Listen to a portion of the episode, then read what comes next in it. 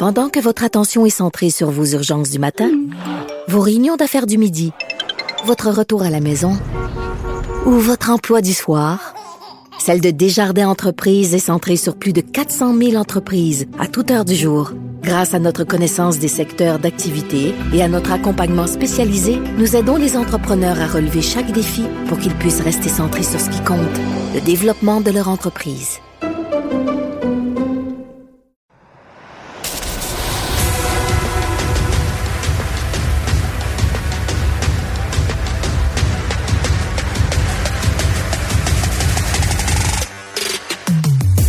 Rentable, fiable, innovant, innovant, innovant. Avec eux, ça risque de fluctuer. Mais soyez rassurés, vous serez en croissance sur le marché. Francis Gosselin. Philippe Richard Bertrand. L'économie, c'est sérieux. Mais prends pas ça pour du cash. Bienvenue à cet nouvel épisode euh, de Prends pas ça pour du cash. Alors, euh, dans l'actualité, Francis, cette semaine, qu'est-ce qui a Ben, retenu ton attention? Plein d'affaires, mais il y a quand même eu une journée mercredi le 21 février qui était une journée assez spéciale. C'était mon anniversaire. Ah! Mais euh, blague à part, beaucoup de chroniqueurs, euh, journalistes et comme CNBC a carrément dédié sa journée entière au fait que mercredi à 17h, il y avait ce qu'on appelle en bon français le earnings call, l'appel Oh, des résultats de. Nvidia, qui est une des sept compagnies là, qui drive le S&P 500 aux États-Unis. Nvidia, qui est un manufacturier de microprocesseurs, de chips euh, pour l'intelligence artificielle. Il y avait des paris, évidemment, de part et d'autre. Pendant cette journée-là, le prix de l'action a diminué. hein. Les gens pensaient que peut-être Nvidia allait pas rencontrer euh, ses objectifs très ambitieux. Euh, rappelons là, que de fil en aiguille, Nvidia est parti d'une compagnie qui valait 100 milliards à une compagnie qui vaut pas loin de 2 trillions de dollars aujourd'hui, Phil. Et donc, les résultats sont sortis. C'était comme roulement de tambour. Moi, je rafraîchissais mon écran à toutes les deux minutes. Euh, et donc, l'entreprise avait dit qu'ils allaient faire 20 milliards de dollars dans le, dans le quatrième trimestre, excuse-moi, de l'année euh, 2023. Ils ont fait 22 milliards, donc 2 milliards de plus, ce qui sonne, tu sais, ça sonne pas grand-chose ou beaucoup Ben, selon ton point de vue, mais c'est genre tabarouette, 10%, c'est de 10% plus quand même, qu'un objectif de croissance qui était complètement hallucinant par rapport à l'année précédente. Et ce qui est surtout euh, euh, surprenant, Phil, c'est que l'année dernière, à pareille date, ils avaient fait 1,4 milliard de profits, ce qui est comme quand même correct. Euh, mais cette année, sur 22,1 milliards de revenus, ils ont fait 12,29 milliards de profits. C'est plus de 50% de marge nette, là, la ligne d'en bas, Net, en bas, en bas. net. Il reste les impôts à payer. C'est Biden va être content. Ça va peut-être changer le. Ouais, mais bref. tu sais, les revenus doivent être en Irlande. Tu sais, ils sont Voilà. bonnes, les compagnies je- américaines. Mais je suis sûr qu'ils payent un, un- un petit peu d'impôts quand même quand t'es rendu là. Fait que bref, c'était une nouvelle économique là, quand même marquante. Puis plusieurs disaient que cette annonce-là d'aujourd'hui, là, tu qui cette entreprise-là qui est un peu chouchou, qui vient un peu de nulle part, ça allait comme donner un peu le ton pour les prochains trimestres en bourse. Donc on peut, fait, s'ils ont raison, on peut peut-être penser que euh, ça s'en va dans la bonne direction. Euh, les propriétaires de Triani, euh, j'ai comme l'impression ça fait, on en parle depuis avant Noël. Les- donc, les propriétaires de, de Triani, maintenant, C'est comme les Vincent Lacroix de la bière. ils sont rendus qu'ils devraient 25 millions uniquement à Revenu Québec.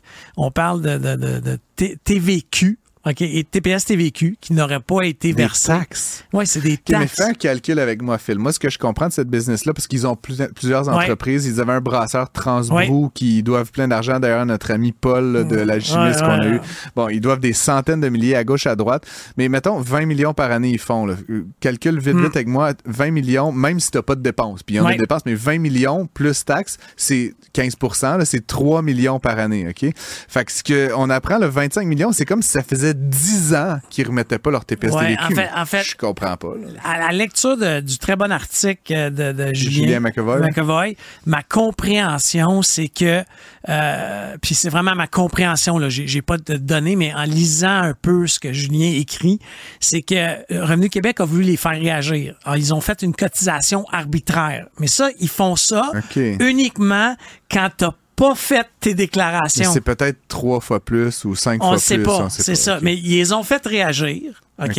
Et c'est pour ça qu'ils se battent en ce moment Hmm. dans les médias en disant Euh, non, non, non, on n'a pas été déclaré coupable. Non, non, on t'a- pas accusé que tu étais coupable. On a juste dit pour que Revenu Québec te signifie des cotisations arbitraires De 25 de millions. 25 C'est pas, millions, euh, c'est que t'as pas- pas, pas 10 000 déclaré. piastres, non, c'est ça, mais t'as ouais, arrêté de faire tes déclarations dans plusieurs entreprises. C'est complètement fou. Puis moi, un truc que je comprends pas, ben, tu sais, fait que là, ma mon premier étonnement, c'est comment ça s'est rendu là. Là, tu dis c'est arbitraire, c'est peut-être pas le montant fine. Mais je veux dire, ces gens-là, depuis des années, euh, ils se font poursuivre, ils mettent une compagnie en faillite, ils payent pas leurs fournisseurs. Euh, ça sonne comme une Ils séquence flippent de... les articles dans une- les, les actifs Les- dans une compagnie publique. Mais ça sonne comme une série d'arnaques, tu Ouais. comprends? Puis je comprends, tu sais, je- Vincent Lacroix, c'est une blague, là, mais je veux dire, ça sonne comme un- une grosse pyramide de Ponzi qui, comme, qui, qui, qui finit pas de, de s'effondrer. Comme, qui sont ces gens, là? Non, comme, mais, mais qui- la qui- caisse de dépôt avait quand même mis à l'époque de l'argent. Ils ont été dans repayés. Glutenberg. Ouais, ouais, mais- ils ont été repayés par Triani. Puis ils ont pas mis d'argent dans Triani. Je, je sais pas. là. Ah. J'espère que Julien et nos collègues vont aller au fond et malheureusement, on, on- on- on se, on se fie à nos journalistes d'enquête au Ouais, journal puis à TVA pour euh, le bon approfondir. mais, travail. mais encore une fois, j'ose espérer, ben, premièrement, que ces gens-là vont, vont avoir, euh, tu sais, un- vont, vont un wake-up call. un wake-up call, puis éventuellement surtout que leurs fournisseurs et leurs euh, euh, tu sais, parenthèse là, guillemets partenaires vont pouvoir avoir une partie de ce qui leur est dû. C'est plusieurs entreprises autour de ces deux- entrepreneurs-là qui sont mis en difficulté. Puis je pense pas qu'on peut accuser les microbrasseries de mal faire leur travail. ça, de- ils, ont, ils ont- tu sais, ils ont 50 il y a comme une malhonnêteté là, qui affecte Mm. plusieurs dizaines d'entreprises québécoises. Puis on puis connaît plusieurs personnes, euh, nous, qui sont affectées par ça, à qui euh, ces gens-là doivent de l'argent. Effectivement. Euh, Philippe, euh, c'est, on, on pourrait-tu, il faudrait mettre une petite musique là, de, tu sais, genre le- le- la sérénade funéraire, là, militaire, là, mais bon, c'est la fin euh, de la poubelle bleue. Je sais pas si tu as Ouais, vu ça. écoute, ouais, mais en fait, Euh, je l'ai commenté, moi, à LCN euh, cette semaine. mais bon, le panier bleu, après avoir, euh, tu sais, puis on va arrêter de dire investi, là. Le gouvernement du Québec a dépensé 16 millions pour une idée. C'était qui a 16 millions du gouvernement ou c'était 16 millions avec Lightspeed, Non, non, en fait, c'est, ouais? en fait, c'est 5 millions euh, gratis de subventions. OK. Puis après ça, c'est un package. C'est un, ouais, entre la, de entre joueurs. 4,5 millions pour... euh, Sauf que, euh, tu sais, quand ta prémisse de départ, c'est je vais concurrencer Amazon, OK? Hmm. Il faut que tu te poses des questions. Puis que, que ton budget d'opération, faut que tu ailles le chercher chez n'importe quel investisseur, mais à coût d'un million. Tu sais, dire, oh, je suis rendu à l'étape 2. Peux-tu me- c- c- Honnêtement, ça pouvait pas fonctionner. Euh, puis tu, tu nous as fait l'essai, j'ai fait l'essai. Moi, j'ai commandé des systèmes. Des fois, je recevais de trois transporteurs différents. Euh, C'était, honnêtement, c'était Avec trois frais d'expédition. Trois frais d'expédition. ouais, C'était catastrophique. Mais là, il semblerait que les actionnaires vont communément tirer la plug, ce qui veut dire qu'ils vont, ils ont arrêté de mettre de l'argent. Il y a 25 personnes qui vont perdre leur emploi. Ça, c'est dommage. Euh, Ouais, mais mais ils vont se retrouver un job. Ils ont quand même choisi d'aller travailler à la- au panier bleu, ces gens-là. Je sais pas, mais en, en signant le contrat, ils devaient se, se douter qu'il y avait quelque chose. Quelque chose de bizarre. Euh, Puis tu sais, après, je veux juste finir là-dessus, Phil, mais comme pour, pour, pour euh, bon, le gouvernement a perdu peut-être 10 millions, 15 millions, je sais pas, mais tu sais, c'est plate, puis c'est fâchant, mais tu sais, euh, 7 milliards pour Nordvolt. Ouais, 15 non, millions. je comprends. Puis bon, Nordvolt, on souhaite que ça finisse pas en panier bleu, là, d'ailleurs. là, tu sais, J'ai été critique, mais on, on pense quand même qu'il y a Mm. un certain potentiel là qu'il n'y a jamais eu dans le panier bleu. Euh, tu Lightspeed, valorisation boursière de 2,7 milliards de dollars. Desjardins, tu je pense que le monde qui ont perdu de l'argent là-dedans, là, ils vont pas euh, perdre du sommeil. Ah, tu tu comprends. J'écoutais une entrevue avec M. Fitzgibbon aujourd'hui, tu il a de l'air de s'en crisser tu juste arrêter de me parler ça. Genre, il n'y a plus de place dans sa tête pour des 4 millions. Là, Ah, tu il, est comme, il y a une coupe de zéro de plus dans ses considérations. Euh, L'inflation qui est dangereusement proche de la cible, on rappelle les paris. Oui, ben, t'avais pris un pari sur les baisses de taux, Ouais, directeur? Avec toi, moi. Moi, j'avais, tu sais, j'avais tort. là. C'était septembre, octobre? Ben, t'avais pas tort, là. On, on- we still don't know, là. Je voulais juste rappeler qu'on avait pris les paris. Il y a- Ouais. Il, y a, une date en septembre, il y a une date en juin aussi. Non, là. moi, c'était septembre. C'était bon, définitivement moi, j'avais dit juin. Fait qu'on on reste, euh, on rappelle ces paris-là. Euh, faudra ramener l'émission là où on a pris ces paris-là en début d'année. Il y a aussi Emna Braham de l'Institut du Québec qui a pris un pari. Il faudra retrouver la date. Mais bref, l'inflation a passé euh, tous les. Bon, c'était 3,4% de décembre en décembre. La plupart des économistes des grandes banques disaient que ça va baisser à 3,2. Donc une légère baisse. On continue de converger vers le 2 et ça a baissé comme assez significativement en bas de la barre des 3% à 2,9% pour l'ensemble du Canada. Donc c'est une très bonne nouvelle. Mm. Après, comme je l'explique souvent, pour moi l'inflation va continuer à faire cette espèce de yo-yo. Donc faut pas s'attendre nécessairement à ce que ça rebaisse euh, de février euh, de de de ouais, de février à février. Euh, éventuellement, on va avoir ces données-là en mars, mais ça risque peut-être d'augmenter un petit peu, puis là, ça de rebaisser encore plus. Donc, tu sais, ça va être vraiment un genre de dentier vers le 2% Puis à mesure qu'on se rapproche, à un moment donné, ça sera jamais 2 tu sais, 20 mois de suite, là, ça va être 2,3 puis 1,8. Puis c'est jamais précis comme ça, l'inflation. On peut pas arriver à 2 mm. puis rester ça à 2. Mais ça pose quand même la question de quand le taux va baisser. Euh, dur, dur de faire l'électrification des transports une priorité au Québec, malgré toutes les subventions que ces compagnies ont eues là. Tiger Motors qui a annoncé qu'il licenciait de façon collective 8 euh, de, leurs effectifs. De son effectif. Bon, c'est une entreprise qui a été hautement subventionnée, comme plusieurs. 15 millions. Encore une fois, je veux relativiser, Phil. C'est comme, c'est un c'est pas des gros montants à l'échelle du budget du Québec. Je comprends. Puis Taiga, en tout cas dans mon cœur, c'est une belle compagnie. Ils ont de la misère, clairement.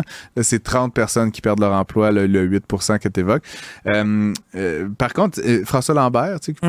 on aime, on n'aime pas, mais il faisait quand même remarquer, là, des fois, il est un peu vif. Là, ouais, non, il n'y a pas tort, il a pas raison, mais il montrait une photo de, du, du siège social de Taiga, tu sais, qui, ressemble comme au siège social de genre Microsoft. Tu sais, c'est comme, je mais tu sais, c'est comme, c'est comme pas mal beau. Puis il est comme, tu sais, si j'étais une compagnie qui struggle, qui est obligée de commander de l'argent à l'État, ils ont fait une dilution de l'actionnariat en bourse qui était très impopulaire à un moment donné parce qu'il comme il devait lever de l'argent, hmm. sinon il allait fermer.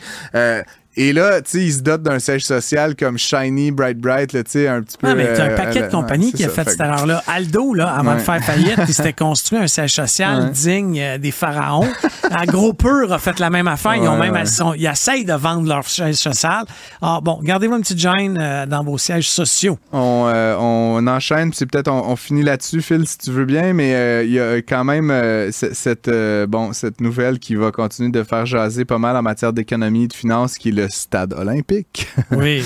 Euh, je n'ai parlé avec Mario, Mario Dumont, là, qui mm. est assez. Euh, bon, apparemment, le stade est construit d'une certaine façon, là, du béton pré-contraint, puis ça rend ça bien difficile à, défaire, right? Fait que le chiffre des 2 milliards de dollars pour défaire le stade qui a été avancé pour justifier qu'on en investisse. Encore une fois, il n'y a, pas vraiment d'études qui justifie Il y en a une qui date d'il y a 20 ans. Et donc là, on a investi un milliard de dollars pour refaire l'anneau puis le toit. Puis là, ce qu'on apprenait ces derniers jours, c'est qu'en fait, là, c'est juste le, c'est juste le toit puis l'anneau. Là, là, les toilettes, les bancs l'intérieur. Fait que là, il y a comme probablement 2, 3, 400, 500 millions de dollars additionnels.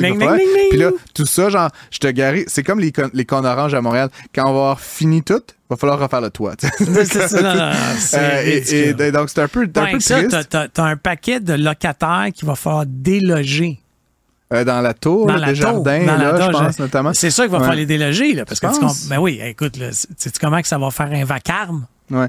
Moi, je sais pas, euh, tu sais, je comprends les gens qui trouvent que c'est beau, là, puis le, le, le, mât penché, là, puis c'est le symbole de Montréal, mais, tu sais, j'avais envie d'intituler... J'avais... Ouais, mais fais, des... fais n'importe quoi. J'avais envie d'intituler ce segment-là « This is why we can't have nice things ». Tu sais, comme les pays, dans le fond, qui utilisent leur, leur rare dollar à des fins productives, Philippe, c'est des compagnies, des pays qui réussissent à créer de la valeur collective, à s'enrichir. C'est sûr que quand t'es un, un nation, un, un pays, puis tu sais, tes milliards de dollars, tu les mets dans des, dans des conneries de même, genre, puis tu sais que ça, ça apporte rien, là. Ils vont faire quoi, là? Des shows de gros camions, là, qui flippent par-dessus des. Tu sais, comme, qu'est-ce qu'il va y avoir au stade olympique, là? Ah non, mais on, prend, on va avoir une équipe de baseball. Non, non, Phil, il va pas d'équipe de baseball. Tu sais, c'est juste comme. comme une équipe de football. C'est juste, c'était un mauvais usage. Puis je trouve que finalement, au Québec, tu sais, puis des fois, j'aurais envie de faire un immense ménage dans le budget euh, du Québec pour comme. ça ça apporte rien. Tu comprends? Il y a des profs, il y a la santé. Ça, on, peut euh, poser des questions, mais tu sais, ça, c'est comme pas mal critique. Mais le stade, on s'entend-tu que c'est hautement facultatif comme investissement? C'est juste à un moment donné, je, je trouve que on, on s'appauvrit collectivement quand on investit dans des actifs qui ne font. C'est comme acheter un char neuf à chaque année. Tu comprends? C'est sûr que c'est gling-gling, mais à la fin, c'est pas comme ça que les riches deviennent riches. C'est pas comme ça que les nations ré- créent de la valeur collective. C'est juste une façon de dilapider ton argent dans des, dans des espèces de pseudo-symboles. Puis honnêtement, là, comme je suis un peu tanné d'entendre parler du stade olympique. Honnêtement, Puis, tu sais, on- ça fait 50 ans qu'on le paye, puis pour, tu sais, genre, puis mes enfants, ils vont le payer, stade-là, Honnêtement, là, le, le gouvernement il est pas du, si beau que le ça. gouvernement là, du. Québec Ouais. n'est pas un bon gestionnaire de projet. Non, mais aucun gouvernement ne l'est vraiment. Je suis d'accord. juste qu'il y a un. Rappelle-toi que ouais, c'est supposé coûter un- 2 milliards. de, démolir. Non, non, Ouais. mais le projet, là, Ah, un 870 millions plus, plus, les toilettes. les, toilettes, l'intérieur. Les Bon, sièges. alors, Faisons un chiffron 1,5. Ouais. Et on est le 21 février 2024. Rappelons-nous de ça. J'ai bien hâte de voir dans 10 ans combien la vraie réflexion va avoir coûté. À suivre. Pendant que votre attention est centrée sur vos urgences du matin, vos réunions d'affaires du midi, votre retour à la maison ou votre emploi du soir, celle de Desjardins Entreprises est centrée sur plus de 400 000 entreprises à toute heure du jour. Grâce à notre connaissance des secteurs d'activité et à notre accompagnement spécialisé, nous aidons les entrepreneurs à relever chaque défi pour qu'ils puissent rester centrés sur ce qui compte, le développement de leur entreprise.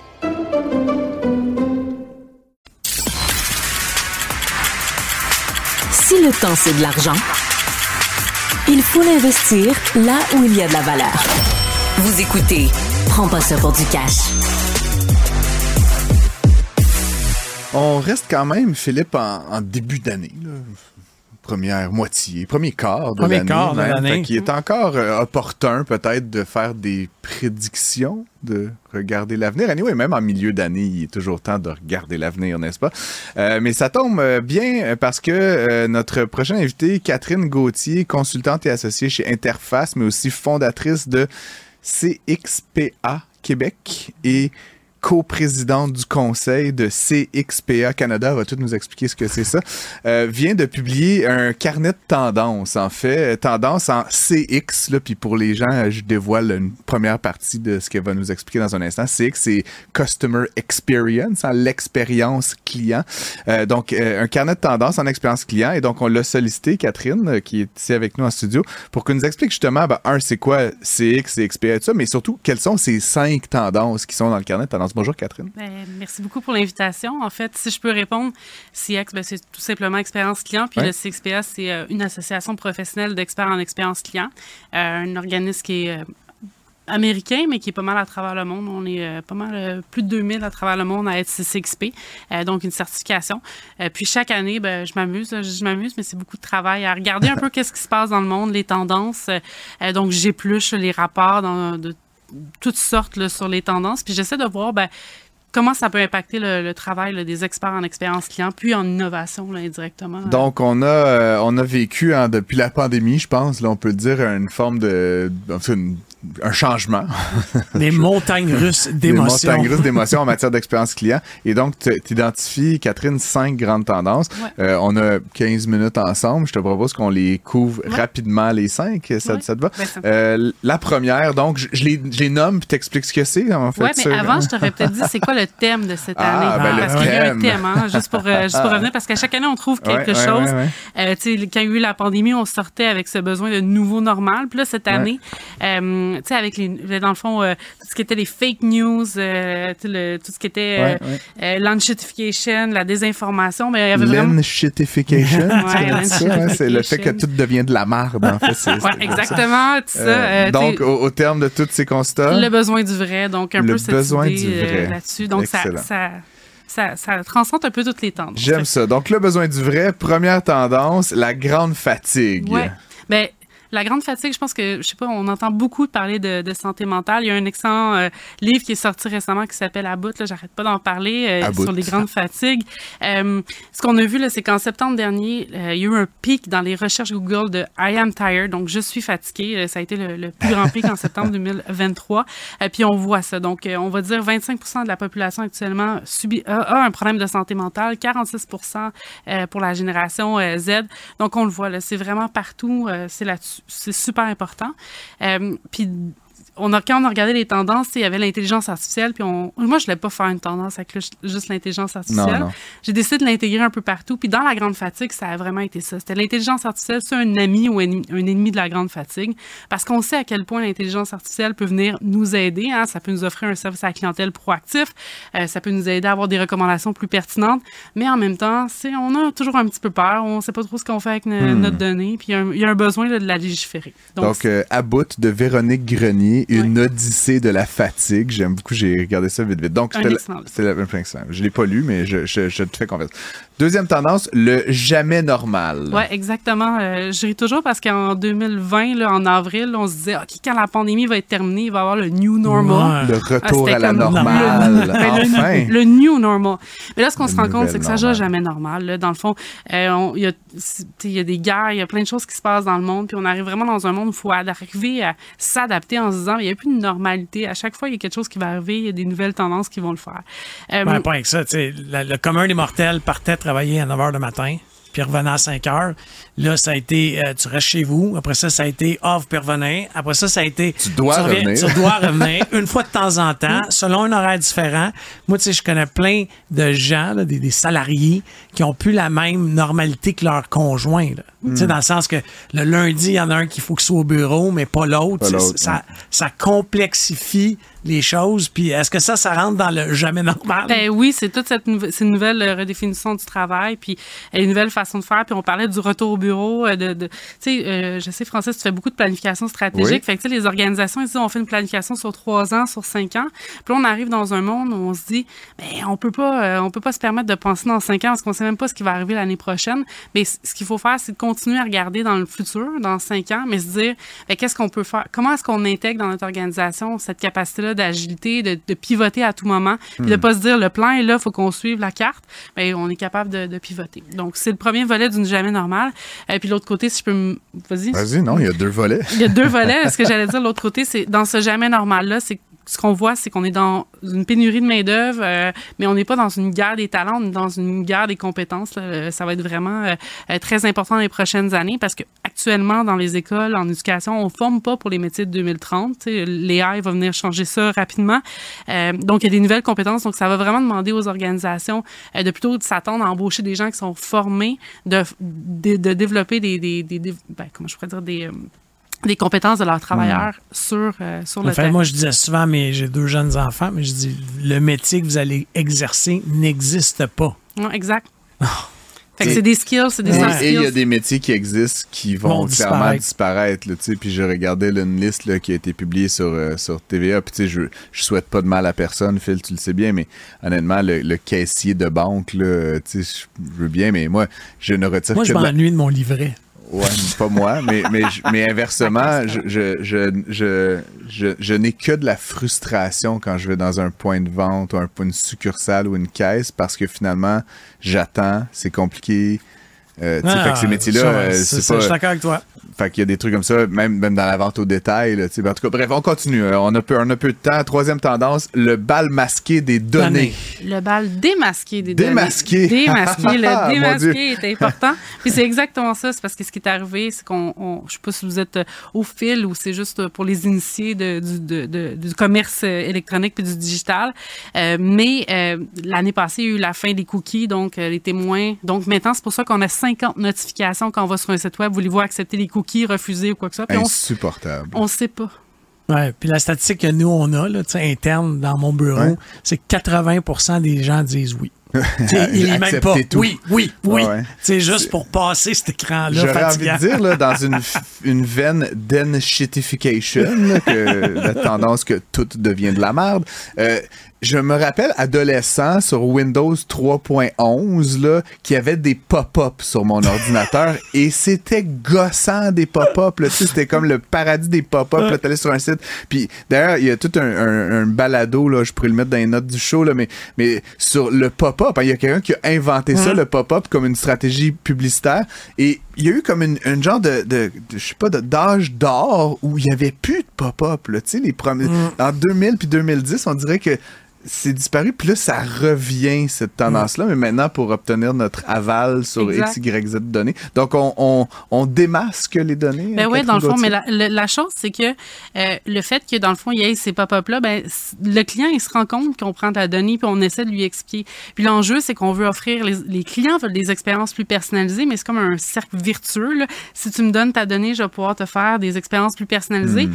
Mais si je te mets des pop-up, puis tu finis par soit accepter ou soit un, un final refuser parce que tu comprends pas ce qu'on va faire avec, ben, ça fait que cette idée de balle démasquée, c'est un peu le fait qu'on peut ben, plus se cacher puis utiliser ta Il y a l'envers de la médaille. J'ai des clients qui ont refusé tout, mais là, ils sont même plus capables de recevoir nos factures parce que notre système dit t'as pas le droit d'y écrire. Il s'est enlevé du dos de, de l'autorisation. Exact. C'est capoté. Euh, tendance numéro 4, euh, l'ambivalence de la décroissance. C'est là où on découvre que Catherine Gauthier elle vote pour Québec solidaire. non, mais c'est vraiment dans les tendances. Puis, Ça fait plusieurs euh, années qu'on le voit. Là, c'est vraiment le besoin, on le sait. Là, faut, faut comme on est faut décroître il faut, faut diminuer notre consommation faut penser à la planète faut être plus responsable mm. dans le fond il y a vraiment ce besoin-là qui, est partout, puis de plus en plus les consommateurs sont conscients puis ils veulent y aller. Mais ce qui arrive, c'est que l'ambivalence de la décroissance, c'est de dire oui, on veut décroître, mais pas sur le dos des consommateurs. Donc il y a vraiment cette notion-là de dire, ben si tu es en train de réduire la grosseur de mon sac de chips, ou tu es en train d'enlever certains services. La fameuse réduflation. Réduflation, ouais. L'écrémaflation, je ne sais pas comment dire, le skimflation, qui est vraiment d'enlever des services, de réduire. Non, mais ça, c'est tellement désagréable. Honnêtement, je n'aimerais pas. Moi, j'aimais une barquette de pâté chinois, là, je n'aimerais pas le détaillant, là, mais ils ont littéralement enlevé un pouce Ouais. c'est beaucoup, là. T'as-tu vu l'article de Mario Dumont dans le journal sur. Euh, parce qu'il y a un enjeu de fiscalité, là, peut-être pas sur le pâté chinois, mais au Québec, si t'achètes plus de 6 croissants, c'est comme tu achètes pour un groupe, là. Je me rappelle plus c'est quoi la logique, mais donc c'est taxable. Plus, donc, euh, je sais pas, là, 2 le croissant, plus 15% Si t'en achètes 5, c'est consommation domestique personnelle, ce n'est pas taxable parce que c'était comme un bien de première nécessité, etc. Et donc, dans une logique de réduflation, là, ils se trappent de vertu, mais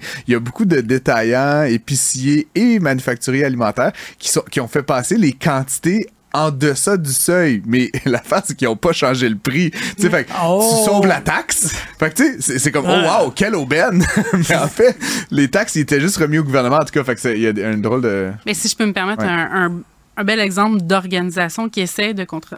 en France, il y a un supermarché qui s'appelle Le Carrefour qui met des pancartes devant les produits qui ont réduit en format en disant on a vu qu'il y a eu de la, cette fameuse shrinkflation et on travaille actuellement avec le fournisseur pour euh, remettre leur fournisseur. parce que dans Good le fond, job, j'aime ça. Go Carrefour, on, on, prend des notes chez Métro puis la blase. Euh, C'était-tu fini sur la ben décroissance? Mais là, écoute, euh, parenthèse décroissance, là, parce que moi, je suis pas un partisan de la décroissance. Décroissance, c'est décroissance des émissions de carbone carbone, c'est euh, acheter mieux, acheter moins, mais c'est pas décroissance. Là, on veut pas habiter dans des huttes dans le fond du bois. là, oui, puis, euh, oui. Non, non, non, non, non, c'est vraiment cette idée-là. Avec tes enfants. Je vais appeler ton chum, voir ce qu'il en pense. non, mais c'est vraiment ce besoin-là de dire on peut plus consommer à outrance. Il, faut, il faut avoir un consommer mieux. Oui, il faut consommer mieux. Euh, souvent, quand on va voir des marques qui vont essayer de nous pousser plus d'acheter, d'acheter plus, de hmm. toujours être là-dessus, puis dans le fond, tout le volet de dire ben, je veux avoir ma livraison le plus rapidement possible. Il y a toute cette notion-là où on doit. Ben moi, j'ai j'ai un paquet d'amis qui ont, euh, suite à la lecture d'un article dans le Journal de Montréal, tu sais, euh, tu vides ton frigo puis tu vides ton garde-manger. Il y a un article là-dessus il y a deux, trois semaines.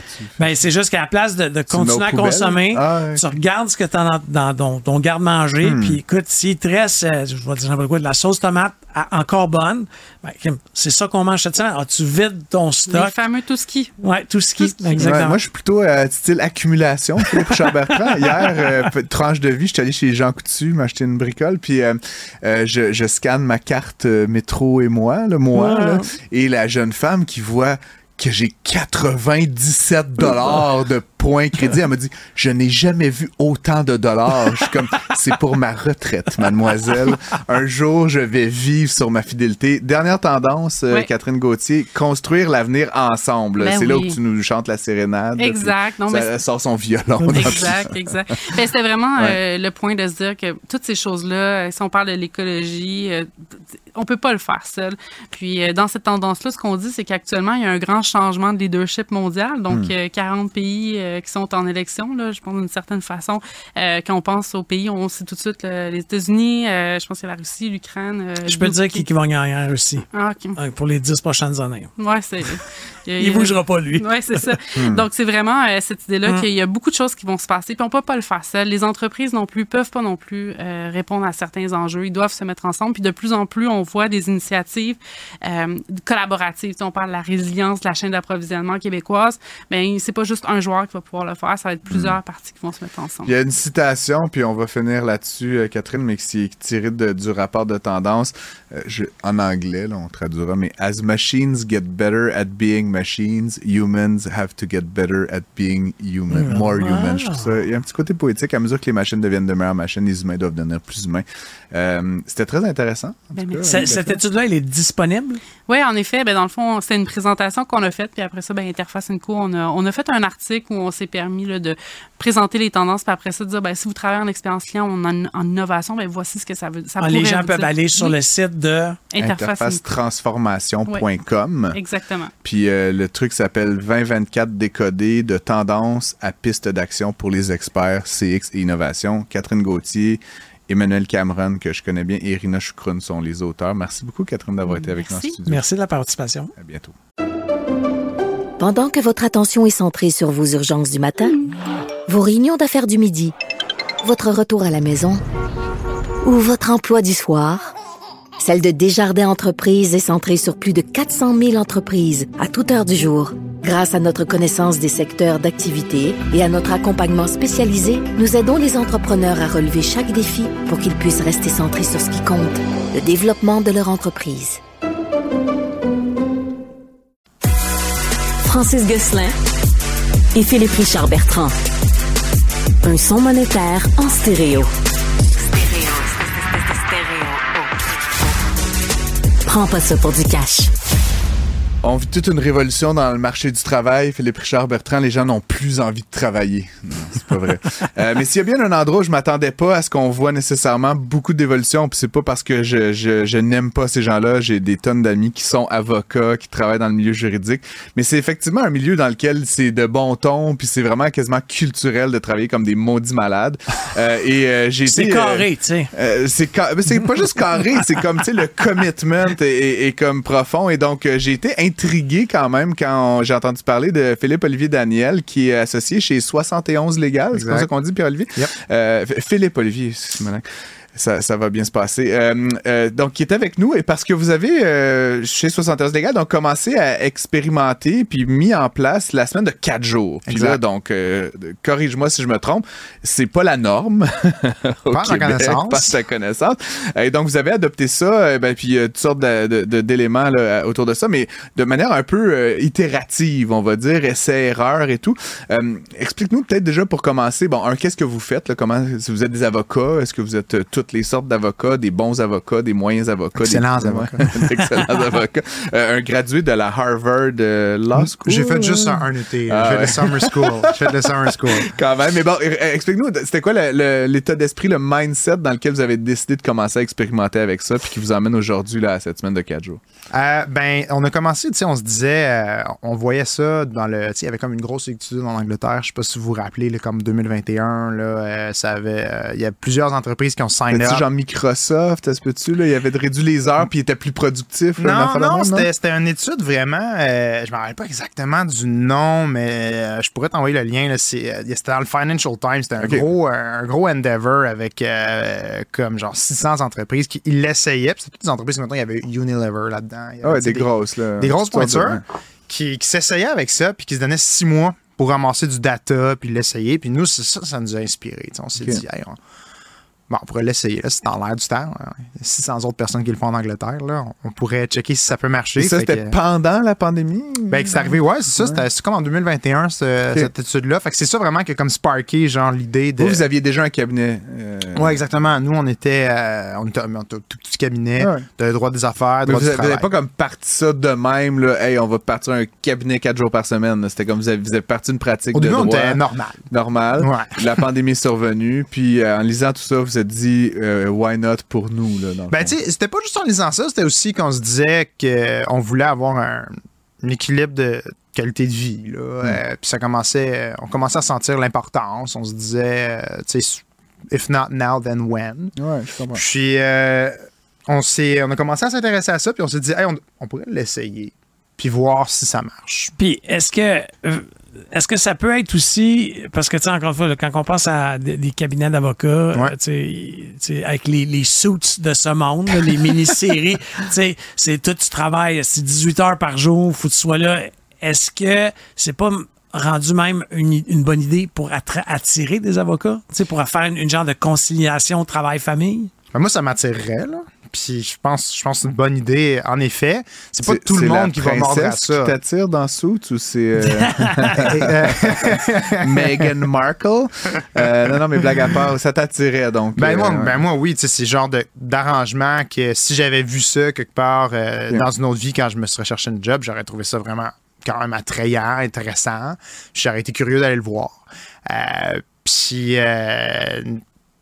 nous, on s'était dit, euh, en effet, avec la pénurie de main-d'œuvre, potentiellement que c'est pas une mauvaise idée euh, de l'essayer puis voir si ça marche pour te donner peut-être un avantage concurrentiel. puis la réponse des clients tu sais, là, on parle des employés potentiels et des employés actuels, mais tu sais, le client qui se fait dire, euh, tu sais, je sais pas comment ça marche, là, mais Désolé, tu sais, on est fermé fermé vendredi, ou je sais pas vendredi, comment vous organisez. Ben mais nous, ouais. dans le fond, comment on a essayé de faire ça, c'est qu'on on l'a pas dit.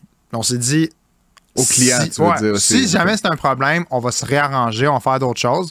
On va l'essayer sans nécessairement l'annoncer, puis on va voir. Puis c'est sûr que, tu sais, nous, s'il y a une urgence un lundi, euh, on est sur le gun. là, ça- mais c'est très rare quand même parce qu'on est, on n'est pas dans de la méga gestion de crise. On est un cabinet de droit des affaires puis de droit du travail. Ça arrive des gestions de crise, mais tu sais, c'est pas toujours Ben, c'est quand même prévisible. Tu t'as pas une injonction qui va euh, Ça- arriver à ça, matin. L'exception de l'exception de l'exception de l'exception. Tu veux pas tout faire ton business model autour de ça. Fait que, euh, vu qu'on avait de la prévisibilité, on s'est dit, essayons.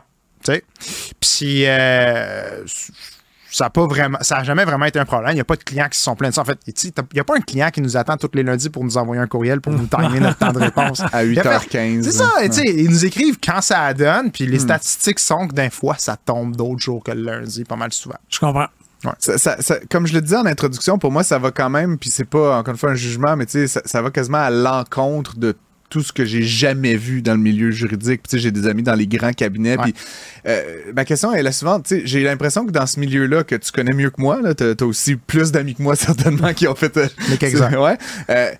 C'était comme le, le, le- dédier 100% de ta vie, là, genre 80 heures par semaine, genre minimum, là, sais, des heures facturables à plus. C'était comme, c'était c'était le critère qui permettait de séparer le grain de livret, là, c'était ce qui permettait de prendre un jeune qui sortait de l'école, d'université, puis d'en faire un partner, puis c'était comme 400, euh, c'était- fou, là, comme 4 ans, 5 ans, 6 ans, 7 ans, 8 ans, puis là, à quand t'avais scrappé ta vingtaine, là, t'arrivais partner, là, puis là, tu pouvais, tu sais, euh, peut-être pas relaxer, là, mais, mais tu sais, Ah, ça après, coulée hein. Ouais, une fois t'es partner, mais- là, j'arrive, à ma question, tu sais, comment, tu sais, quand tu te compares avec tes collègues, je sais pas, c'est une affaire de statut social, une affaire de, tu sais, vous travaillez 32 heures par semaine, je sais pas, moi qui est entrepreneur, Phil qui est entrepreneur, on travaille pas 32 heures par semaine par choix, là, puis je respecte ça, mais, mais tu sais, euh, comme le dit l'adage, qu'est-ce que tu fais après mercredi, là, tu comprends?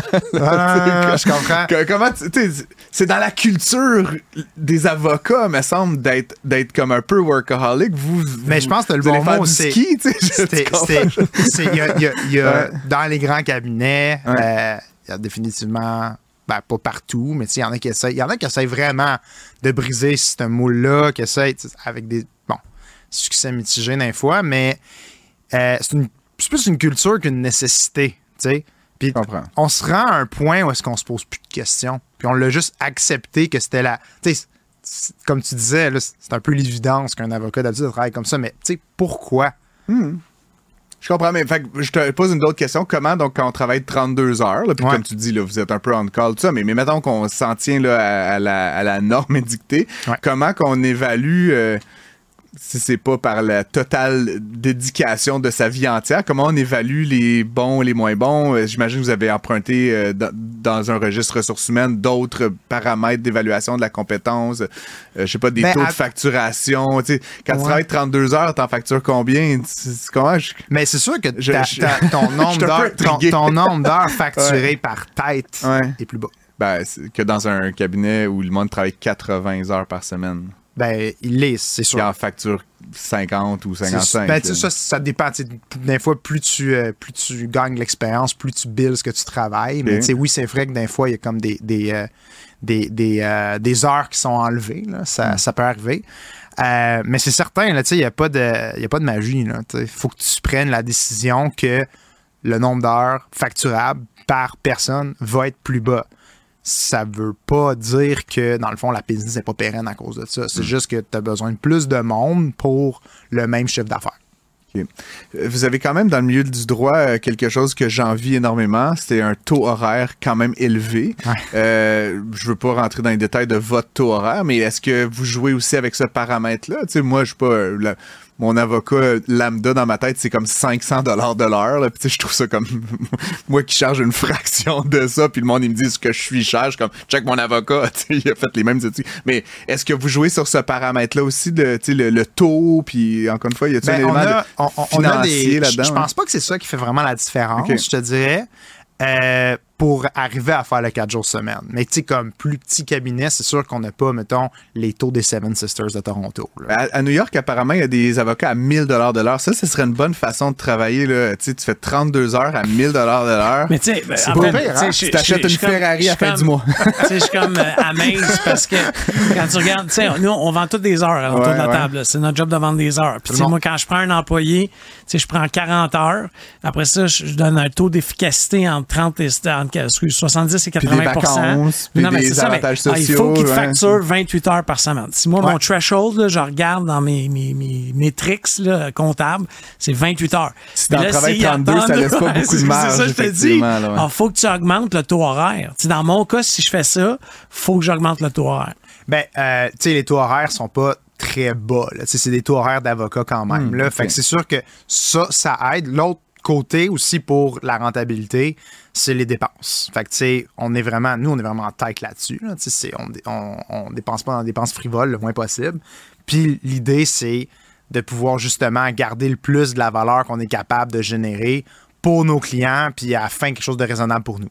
Non, je sais, mais tu peux Ouais. pas quand même dire à l'avocat, tu sais, n'importe lequel, hey, Ouais. tu gagnais 100 000 piastres, là, tu sais, je fais des chiffres.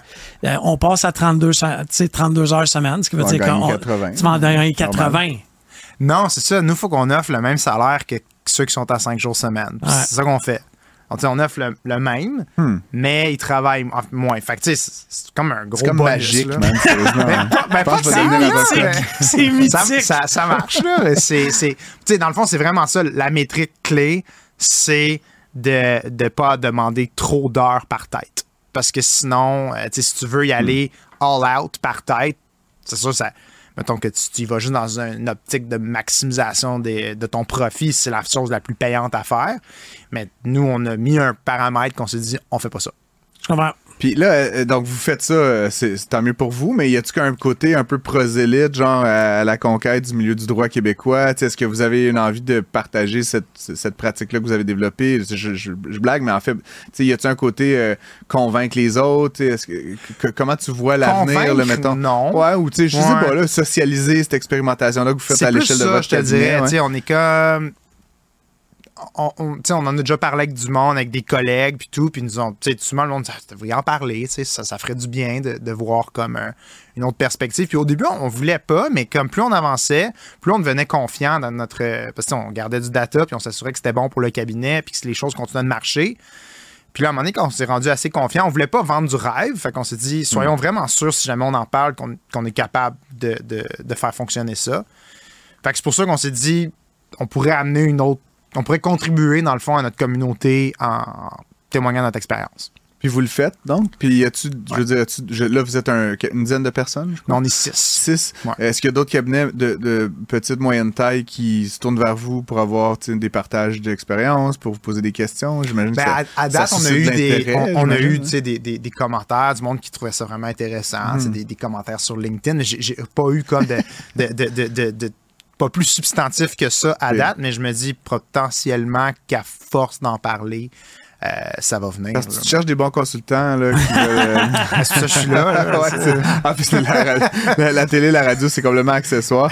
Euh, je te poserai la question, bon là, vous êtes six, etc.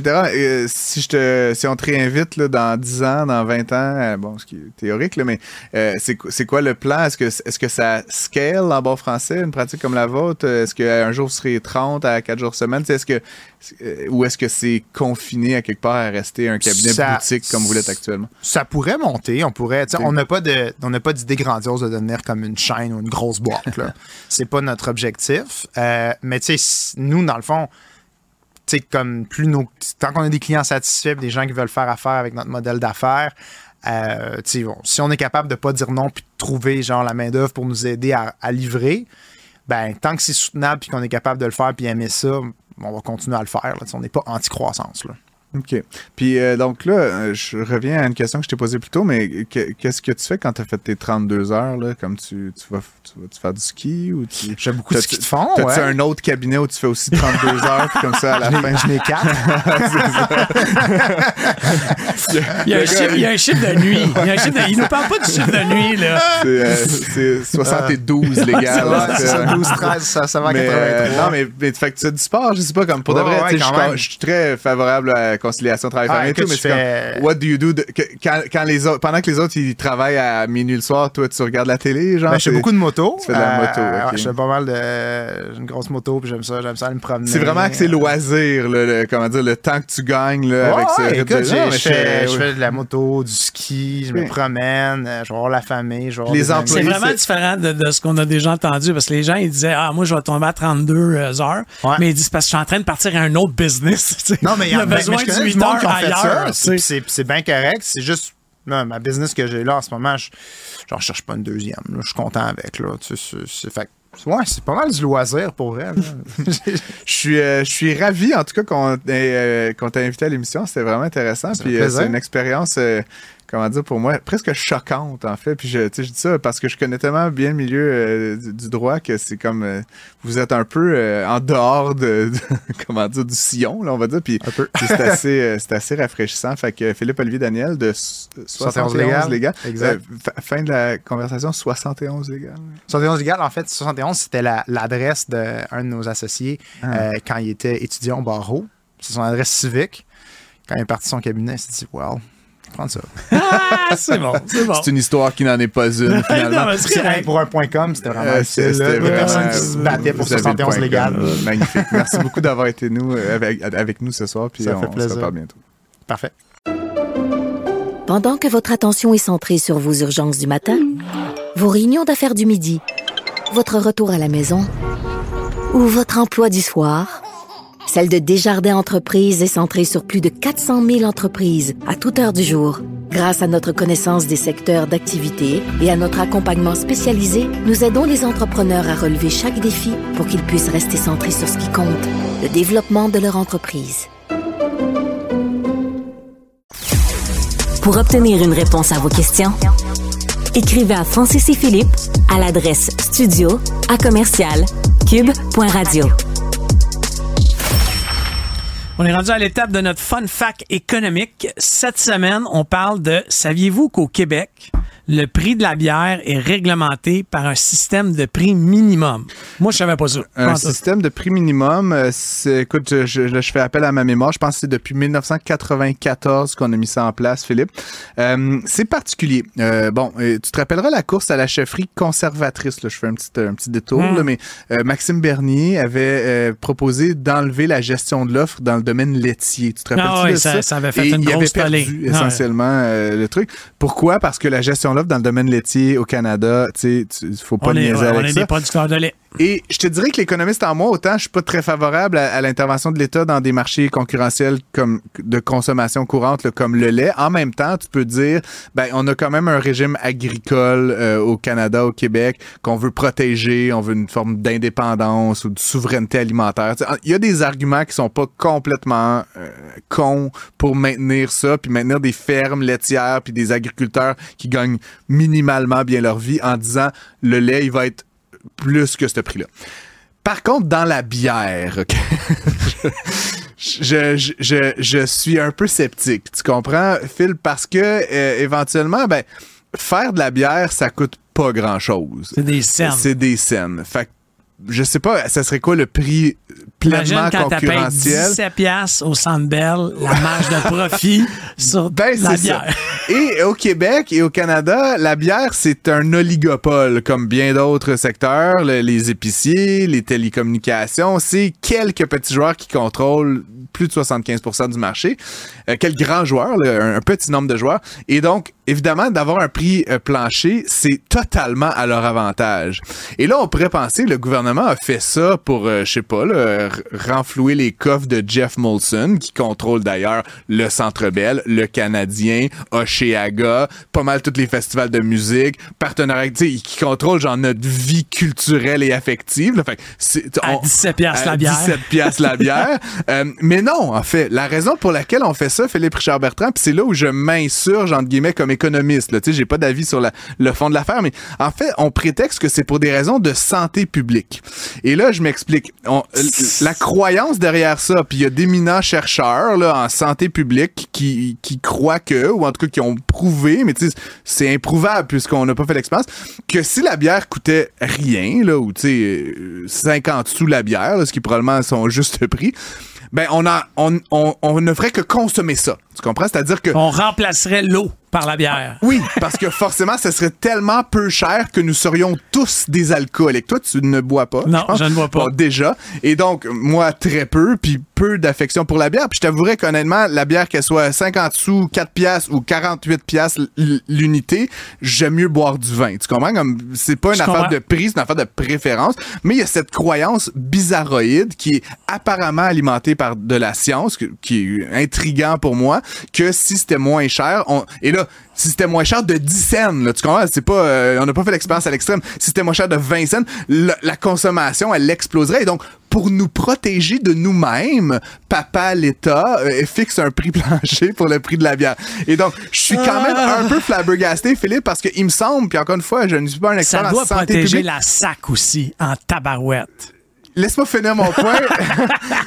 Il me semble qu'il y a d'autres façons de protéger ou d'informer ou de, tu sais, de, de préconiser des, de ne pas boire 175 bières par jour chacun que, que le Il y a signal des organismes qu'on connaît bien, dont Et, et ce faisant, la conséquence, c'est qu'on a créé un oligopole de la bière qui est hautement profitable justifié par une intervention d'État. Et donc, pour moi, comme je te dis, tout ça est, est un peu, c'est c'est ubuesque là, comme situation. Et donc là, ce qu'on apprend, c'est qu'en fait, le 1er, 1er avril, ça va encore augmenter de comme 32 cents et quart, là, tu vois, comme, parce que, oh my God, sinon, genre, nous On deviendrons tous des alcooliques. Et donc, encore une fois, dernier point, là, tu l'as évoqué, je sais comment t'aimes euh, nos amis du monopole de la Société des alcools, mais c'est sûr que, Philippe, il y a cet autre argument-là, puis je- je- on en parle à l'émission parce que pour moi, le fondement de tout ça est, avant d'être de santé publique ou quoi que ce soit, est économique. Hmm. Évidemment, tu comprends que si la bière était 50 cents, pour une certaine tranche de la population, le vin à 10, 12, 16, Mais 23 il ira à la bière. il serait plus intéressant. Et donc, ce faisant, je pense, là, puis tu sais, je veux pas accuser personne de grand